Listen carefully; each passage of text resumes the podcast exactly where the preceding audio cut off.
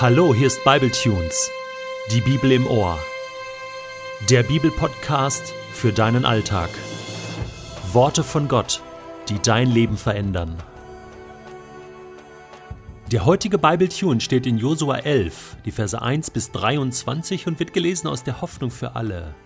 Als Jabin, der König von Hasor, hörte, was geschehen war, sandte er Boten zu allen Herrschern des nördlichen Kanaan, um sich mit ihnen gegen Israel zu verbünden – zu König Jobab von Madon, zu den Königen von Chimron und Achschaf, zu den Königen im nördlichen Bergland, in den Niederungen südlich von Genezareth, im westlichen Hügelland und im Küstengebiet von Dor.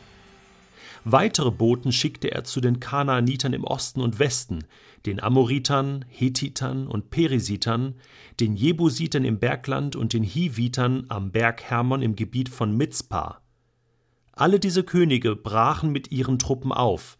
Es war ein riesiges Heer mit unzähligen Soldaten, Pferden und Kriegswagen. Sie versammelten sich an der Quelle bei Merom und schlugen ihr Lager auf, um von dort gegen Israel in den Kampf zu ziehen. Der Herr aber sprach zu Josua: Hab keine Angst vor ihnen. Ich helfe euch. Morgen um diese Zeit werdet ihr sie bereits besiegt haben.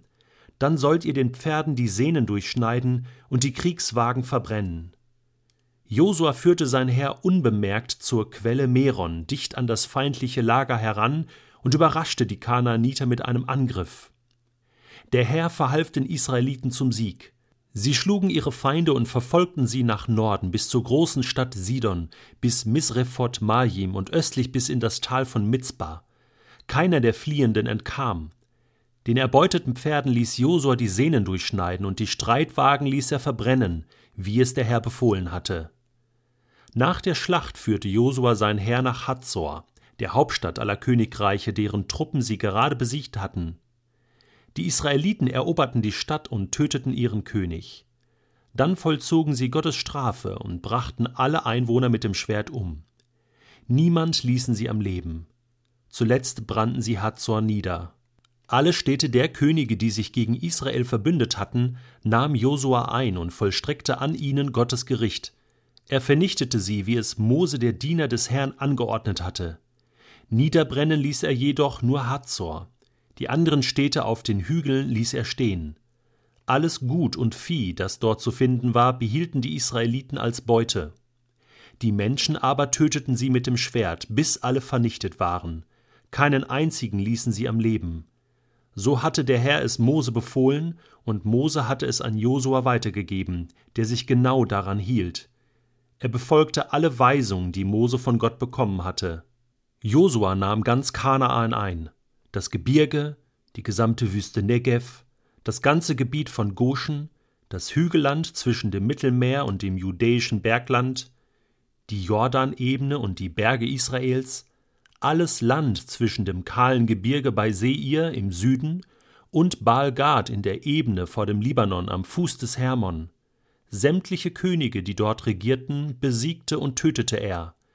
Der Krieg mit ihnen dauerte jedoch lange Zeit, denn keine Stadt ergab sich den Israeliten freiwillig, außer den Hivitern von Gibeon.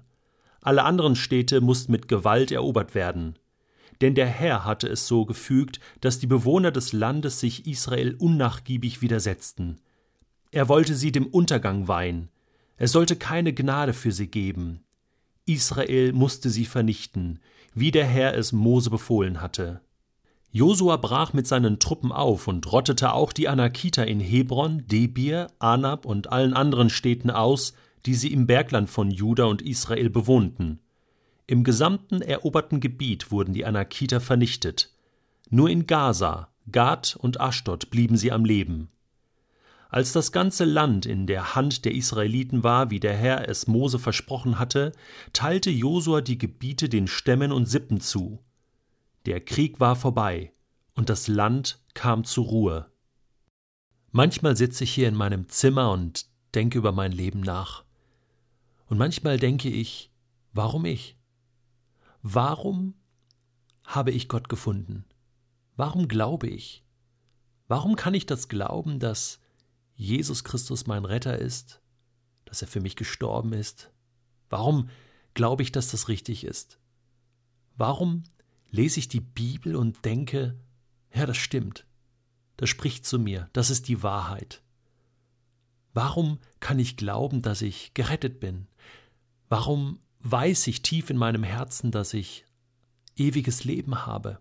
Ja, dass sogar wenn ich sterbe, ich einmal bei Gott sein werde. Woher kommt das alles? Warum ich? Warum nicht mein Nachbar? Warum nicht viele Freunde, die ich habe, die das nicht können, die das nicht tun? Warum ich? Warum nicht die anderen? Und dann überlege ich, habe ich dazu etwas beigetragen? Bin ich etwas Besonderes? Habe ich irgendetwas getan in meinem Leben, dass ich das verdient habe? Oder genau das Gegenteil, habe ich etwas nicht getan, dass ich das verdient habe? Und so denke ich darüber nach und komme an kein Ende, bis ich mir eingestehen muss und mir sage, nein, nichts, gar nichts. Ich habe nichts dazu beigetragen. Im Gegenteil. Im Gegenteil. Auch ich habe das nicht verdient. Ich kann mir nichts darauf einbilden. Es ist und es bleibt, und es war schon immer, reine Gnade. Denn Gott entscheidet selbst, ob er gnädig ist und wem er gnädig ist und wann er ihm gnädig ist. An Gottes Gnade ist alles gelegen, und er sagt einmal, wem ich gnädig bin, dem bin ich gnädig. Jakob habe ich geliebt, Esau habe ich gehasst. Können wir das nun Gott vorwerfen, dass er den einen gnädig ist, den anderen nicht? Können wir dahinter blicken, hinter seine Motivation? Wenn Gott mir nicht gnädig gewesen wäre, was dann? Dann wäre ich verloren. Könnte ich dann vor Gott stehen und sagen, hey, warum warst du mir nicht gnädig? Du hättest mir gnädig sein müssen. Dann würde Gott mich fragen, warum? Gibt es dann einen Grund, dass ich dir hätte gnädig sein müssen, Detlef? Und ich müsste sagen, nein, gibt es nicht. Es gibt keinen Grund. Ich dachte nur, du würdest mir gnädig sein.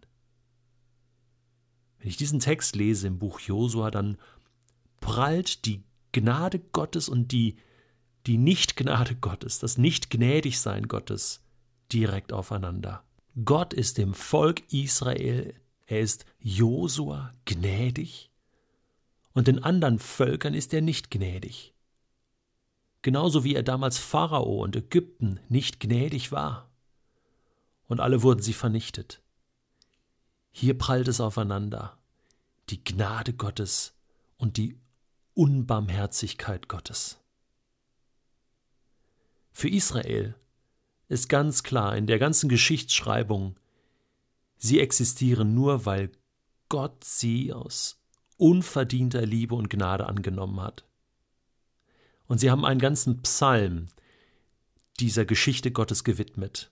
Das ist der Psalm 136 und der wurde schon in so vielen Gottesdiensten gelesen. Und da heißt es immer wieder, Dank dem Herrn, denn er ist gut, seine Gnade hört niemals auf. Und dann geht es 26 Sätze lang immer wieder im Chor, immer wieder im Wechsel. Es wird beschrieben, was Gott tut, und immer wieder wird das unterschrieben mit der Gnade Gottes. Denn seine Gnade hört niemals auf. Und da heißt es ab Vers 16, er führte sein Volk durch die Wüste, seine Gnade hört niemals auf. Er tötete mächtige Könige, seine Gnade hört niemals auf. Ja, gewaltige Herrscher brachte er um, seine Gnade hört niemals auf. Sihon, den König der Amoriter, seine Gnade hört niemals auf. Og, den König von Baschan, seine Gnade hört niemals auf. Ihre Länder übergab er Israel. Seine Gnade hört niemals auf. So bekam sein Volk, das ihm diente, das ganze Gebiet zum bleibenden Besitz. Seine Gnade hört niemals auf. Ja, wohl dem, dem Gott gnädig ist.